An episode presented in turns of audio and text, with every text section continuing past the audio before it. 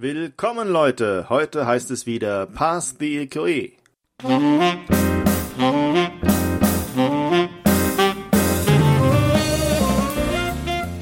Hallo, heute geht es um ein eher allgemeines Thema in diesem Podcast und zwar um das Thema das richtige Schreibwerkzeug.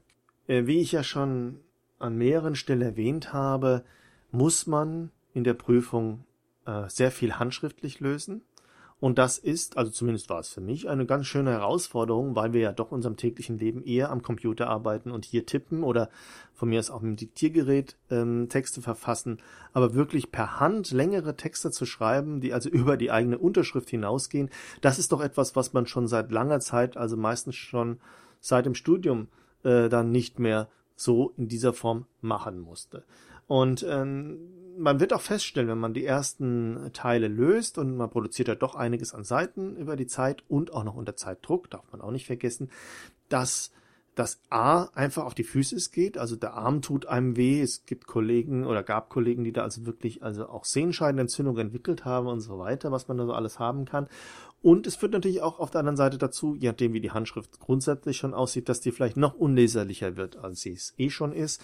Ich muss ehrlich sagen, ich habe ohnehin schon auch in Ruhe schon eine relative Sauklaue. Und wenn das dann noch schnell gehen muss und man äh, erschöpft ist und man ist vielleicht schon mehrere Stunden in so einer Prüfung drin und am Schreiben, ich sehe vor allem zum Beispiel äh, Teil C hierzu, da wird es dann schon manchmal eng. Und wenn ich dann noch mir überlege, dass also äh, diese Prüfung eben nicht unbedingt von einem Muttersprachler dann gesehen wird, also von einer wildfremden oder zwei wildfremden Personen, eben den zwei Prüfern sich angeschaut wird, die dann eben vielleicht der eine ist, keine Ahnung, Franzose und der andere ist Spanier, jetzt also nichts gegen diese Nationalitäten, aber ich meine, die also fremdsprachlich dann vielleicht auch noch eine deutsche, einen deutschen Text dann sich anschauen müssen, die dann eben auch noch mit einer furchtbaren Handschrift und vielleicht auch noch einer äußeren Unordnung, ähm, ja, also kämpfen müssen, weil vielleicht das eine oder andere weggestrichen wurde und ergänzt wurde, weil man vielleicht mit Tippex gearbeitet hat, weil man vielleicht auch gesprungen ist im Text und irgendwelche Textmarken dann im Nachhinein noch eingefügt hat. Also all diese Dinge, äh, die natürlich das Lesen schwerer machen. Und jeder Prüfer ist halt auch nur ein Mensch und die Gefahr ist sehr groß, dass man dann einfach schon ja, einen Punktabzug bekommt, obwohl es natürlich keiner offiziell zugeben würde, wenn die ganze Geschichte einfach unsauber aussieht. Das sieht dann, wirkt dann auch unsouverän und äh, zumindest unbewusst schwingt das dann mit, naja, ob dieser Prüfling wirklich dann hier den großen, der Weisheit letzten Schluss gelandet hat oder und die Lösung und wirklich die gute Lösung präsentiert, wenn das so in so einer Sauklaue ist, ist einfach schwieriger. Ja, es mag unfair sein. Es gibt Leute, die schreiben auch unter Druck äh, wunderschön und mit äh, fast ja kalligraphieartiger äh, Handschrift und andere haben halt eben diese Sauklaue sich über Jahre äh, angewöhnt und müssen hier echt kämpfen. Aber der Hintergrund ist halt wirklich, dass, dass man hier schon wenigstens ein Minimum von Deutlichkeit versuchen sollte. Als Tipp auf jeden Fall mal äh, eine der Übungsaufgaben, die man löst, auch mal einen Freund geben, der also so guter Freund ist, dass er auch kritisch einen mal sagen kann, hier kannst du diese Handschrift lesen. Und wenn man und dann anhand dessen, was der eben sagt, dann versuchen vielleicht die eine oder andere Sache zu ändern, indem man einfach versucht, zumindest größer zu schreiben, dass man zumindest immer eine Zeile auf dem Prüfungsblatt frei lässt ähm, und dann eben wirklich groß den Raum ausnutzt zum Beispiel oder dass man eben halt mit verschiedenen Schreibwerkzeugen arbeitet, also vielleicht was anderes wechselt, was eben ein bisschen äh, einen schöneren Schwung zulässt, dann vielleicht auch mit Unterstreichungen oder einer guten Ersetzungspraxis äh, arbeitet, dass man zum Beispiel, das ist ein Klassiker und äh, naheliegender Tipp, dass man zum Beispiel Anspruchssätze, wenn man sie formuliert, einen Anspruch pro Seite nimmt. So kann man dann, wenn man was korrigieren muss, einfach eine Seite nochmal neu schreiben, bevor man dann hier irgendwelche Streichorgien macht, was wegstreicht. Äh, und auch wenn man immer jede zweite Zeile frei lässt, dann kann man eher mal was wegstreichen und oben drüber oder unten drunter nochmal eine Ergänzung schreiben, die dann immer noch einigermaßen sichtbar ist und äh, eben nicht ganz so unübersichtlich wirkt. Man kann, obwohl man unter Zeitdruck ist, durchaus auch mit ein bisschen mit Überschriften arbeiten, mit Unterstreichungen arbeiten, mit äh, Nummerierungen arbeiten, so dass es dann zumindest von der äußeren Gestaltung her des Textes ein bisschen ordentlicher aussieht. Also in der Hinsicht habe ich dann zum Beispiel relativ viele Schwerpunkte gesetzt, wo dann also auch Kollegen zu mir gesagt haben, oh, das sieht aber ordentlich aus bei dir, äh, obwohl die Handschrift furchtbar war. Aber es war zumindest dann mit Bullet Points und mit Nummerierungen und mit Einrückungen und mit äh, unterstrichenen Überschriften. Das kostet vielleicht hier und da ein paar Sekunden, aber es macht den Text deutlicher und lesbarer. Ja, das sind so Tricks, die man halt anwenden kann. Ähm, ein weiterer Punkt ist halt dann wirklich noch tiefer einsteigen und sich vielleicht sogar auch mal Literatur besorgen, wie man seine Handschrift verbessern kann mit einfachen Mitteln. Ich, äh, so irgendwelche Handschriftentrainer oder sowas gibt es ja ähm, im Internet äh, zuhauf. Kann man auch machen, wenn es halt wirklich eine ganz schlimme äh, Sauklaue ist, die also quasi man selbst schon nicht mehr identifizieren kann, wenn man, wenn man eine Woche später auf den eigenen Text schaut dann wäre das vielleicht eine Maßnahme, mit der man da dran gehen sollte. Äh, natürlich auch eher Druckschrift vielleicht anstatt irgendwelche Schreibschriftformen ist vielleicht auch eine Motivation, dann deutlicher zu schreiben. Wichtig ist natürlich auch die Belastung der Hand möglichst in Grenzen zu halten und da hilft es halt äh, auch verschiedene Schreibwerkzeuge zu haben. Das heißt zwei, drei Stifte vielleicht, die man auch während der Prüfung ein bisschen durchwechseln kann, die alle natürlich ein schönes Schriftbild haben sollten, also nicht verschmieren, die Linienbreite auch nicht zu schmal, so dass es auch nach einer Kopie noch gut aussieht. Vielleicht aber auch nicht zu dick, dass es also nicht ausfranst. Gibt's ja auch die, also irgendwelche Tintenfüller oder so, die also riesig viel Tinte aufs Papier bringen und dann äh, furchtbares Schriftbild hinterlassen. Das kann man ja alles vorher ausprobieren, was da einem besonders liegt. Ich habe in meinem Blog auch zwei Stifte empfohlen, die ich wirklich auch selbst in der Prüfung damals verwendet habe. Es gibt, also das ist der eine ist der Stabilo Easy Original Tintenroller. Klar, der sieht ein bisschen aus wie so ein Anfängerstift für die Grundschulschüler. Ist es zum, im Grunde auch, wobei es hier auch, äh, glaube ich, auch für Erwachsene inzwischen eine Form gibt, wenn ich das richtig gesehen habe. Ähm, gut, wenn man riesige Hände hat, wird es immer noch zu klein sein. Es ist auch von der Form zwar ergonomisch, aber gleichzeitig auch doch noch ein bisschen gewöhnungsbedürftig. Ich für meinen Teil fand das sehr schön, weil es einfach auch ich sehr weiches Schreibgefühl auf den Blättern brauche. Ähm, also ich mag es nicht so, wenn die Stifte so über die Blätter kratzen, letztendlich, wie es bei manchen Füllern schon der Fall ist und bei auch manchen Kugelschreibern, äh, auch bei manchen anderen Stiften, die es so gibt. Ähm, also ich schreibe zum Beispiel mit Uniball auch ab und zu. Ähm, Habe ich jetzt hier zum Beispiel, das ist an sich okay, aber das ist eigentlich für die Prüfung mir ein wenig zu schmal. Ich habe dann als Alternative noch den Gelschreiber Com4 Gel gehabt. Auch den fand ich sehr angenehm. Muss ein bisschen aufpassen, der schmiert ein bisschen, wenn man gleich drüber geht, aber nicht ganz so viel. Also es ist auf dem Niveau wie, wie gute Füller oder irgendwie gute Kugelschreiber. Und auch hier war das Schreibgefühl relativ weich. Die Linie ist ein bisschen zu dünn, könnte ein bisschen breiter noch sein für meinen Geschmack, war aber vom Handgefühl relativ angenehm. Ist ein gerader Stift im Vergleich zum Stabilo Easy Original. Ist er sehr gerade, also wie, wie ein Kugelschreiber oder viele Stifte halt sind.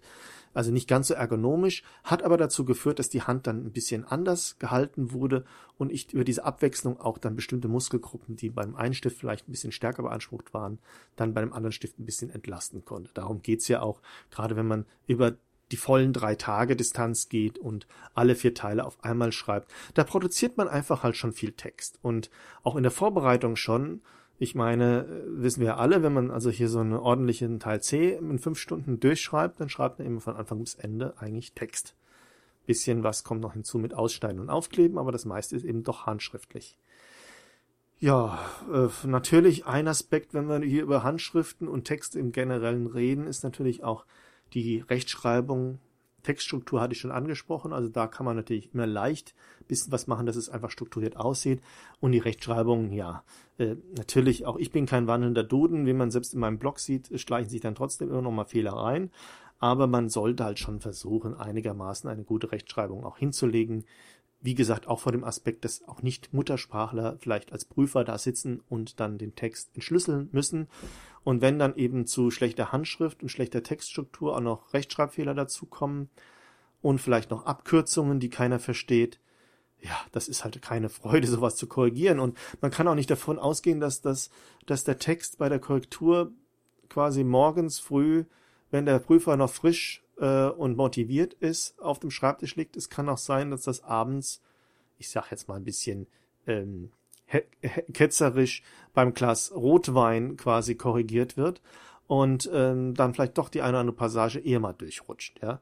Wobei ich davon ausgehe, allein schon durch das Vier-Augen-Prinzip, dass da die Prüfer sich schon sehr gut absprechen und äh, es ist jetzt nicht so ist, dass einer nur durchfällt, weil er jetzt irgendwie abends quasi da irgendwie begutachtet wurde. Ja, also so weit wird es wahrscheinlich nicht gehen, aber es ist natürlich schon, wenn es halt knapp auf knapp geht, ist jeder Punkt wichtig und man sollte eben äh, der Prüfungsabteilung und den Prüfern das Leben so leicht wie möglich machen, sagen wir mal so. Das führt natürlich auch dazu, dass man sich auch vielleicht, wenn man dann halt Ergänzungen und Ersetzungen machen muss, sich dann ein bestimmtes System zurechtlegt, dass das eindeutig ist, dass das schnell zu finden ist. Da kann man ja mit runden, eckigen und geschweiften Klammern arbeiten und man verweist dann einfach auf die entsprechenden Stellen, wo dann die eigentliche Ergänzung steht, indem man zum Beispiel sagt Ergänzung auf Seite XY und auf Seite XY steht dann eben nochmal in geschweiften Klammern das nächste Merkmal, was man halt unbedingt noch schreiben wollte. Wobei ich immer der Meinung bin, wenn es geht, sollte man eher ein neues Blatt nochmal schreiben. Klar, das kostet ein bisschen Zeit, aber wenn man genügend Abstände lässt und für jeden Gedanken mehr oder weniger ein eigenes Blatt nimmt, verliert man auch nicht so viel. Nutzt das äh, unter das, das Papier, was ihr kriegt, das Prüfungspapier wirklich ausführlich. Ich weiß, das ist manchmal ein bisschen ärgerlich. Gerade in Teil C habe ich mehrfach Diskussionen auch führen müssen in meiner eigenen Prüfung, dass ich nochmal zusätzlich ein paar Blätter bekommen habe und die haben das einem so in, in so ein Zehnerpäckchen gegeben. Ja, also das war aber am MOC in München, wo halt viele Leute schreiben und die hatten einfach Angst, dass sie nicht genug offizielle Papierbögen da irgendwie zur Verfügung haben. Was aber eigentlich lächerlich ist, weil im Grunde sollte das eigentlich in ausführlicher, aus, ja, ausreichender Form vorhanden sein und man sollte eben mit entsprechendem Zeilenabstand und eben sehr vereinzelt auf diese Seiten schreiben. Ja, weil das einfach dann Ergänzung am Ende leichter macht. Wenn man dann mal streicht, ja, keine Streichorgie, sondern einfach nur einmal durchgestrichen und dann geht's weiter. Ähm, Tippex kann man benutzen, wird nicht immer gern gesehen, aber wenn man es halt ordentlich macht, vor allem nicht mit diesen freien äh, Pinseldingern, sondern eben mit diesen Rollern, die also so eine feine feine Tippex-Schicht, die man fast dann nicht mehr sieht, äh, malt, dann kann man schon ganz gut arbeiten. Ich würde aber nicht mehr dann auf diese Tippex-Stellen drüber schreiben. Das ist eher eine Art Streichung, die halt nicht ganz so auffällig ist, wie wenn man dann halt mit Blau oder Schwarz dann eben durchstreicht. So ist das zu sehen. Gut, was auch noch ein Aspekt vielleicht ist, an den ich hier am Ende noch ansprechen will, den ich auch in meinem Blog kurz erwähnt habe, ist so Satzstellung und Sprache. Ähm, wir kennen das alle und ich merke es jetzt auch wieder beim Sprechen hier von diesem Podcast zum Beispiel, dass man natürlich, wenn man in Diktat spricht äh, und äh, ja auch so ein Podcast spricht, eigentlich sich vorher Gedanken machen muss, wie ein Satz aussehen soll. Wohingegen, wenn man sehr viel am Computer schreibt, man erstmal so einen Satz hinschreibt und den dann im Nachhinein dann nochmal korrigiert und ergänzt. Und das ist äh, schon interessant, wie der Kopf da funktioniert. Das braucht ein bisschen Übung, um von dem einen Modus in den anderen Modus wieder zu schalten und dann auch die Sätze immer noch rund zu formulieren.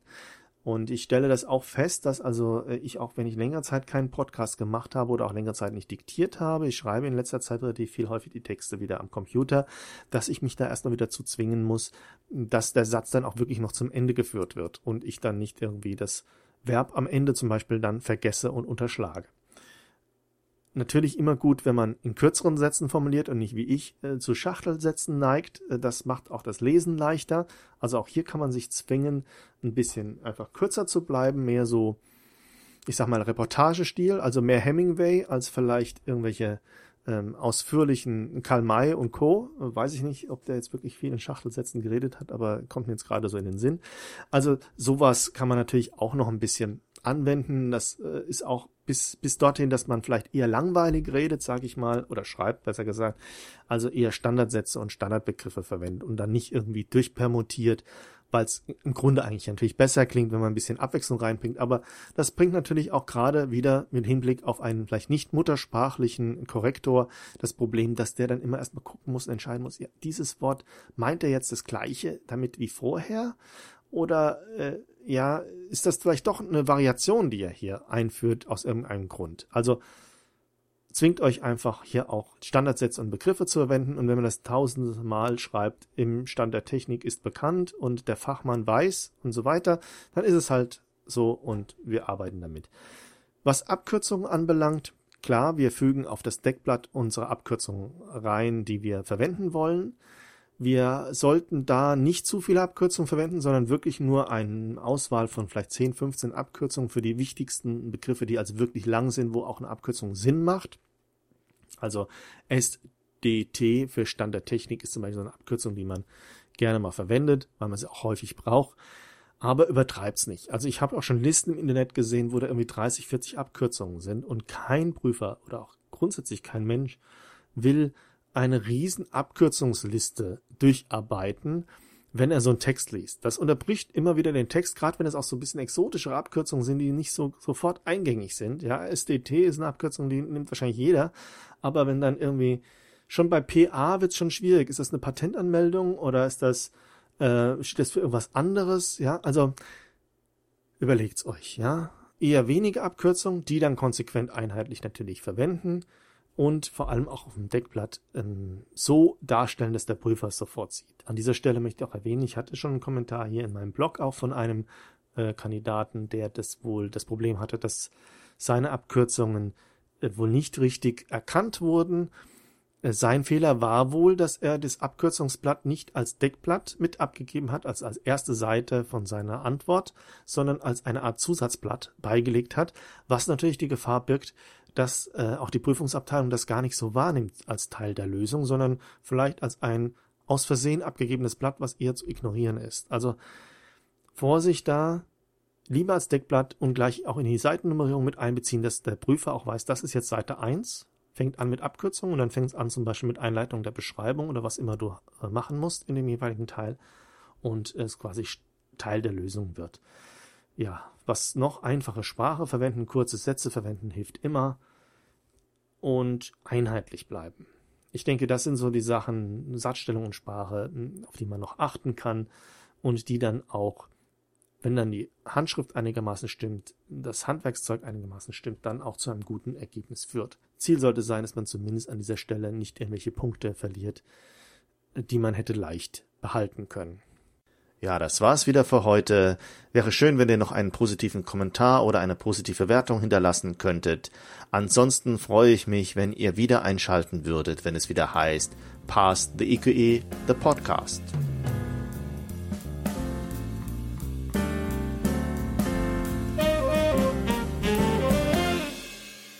Our theme music is provided by podcastthemes.com.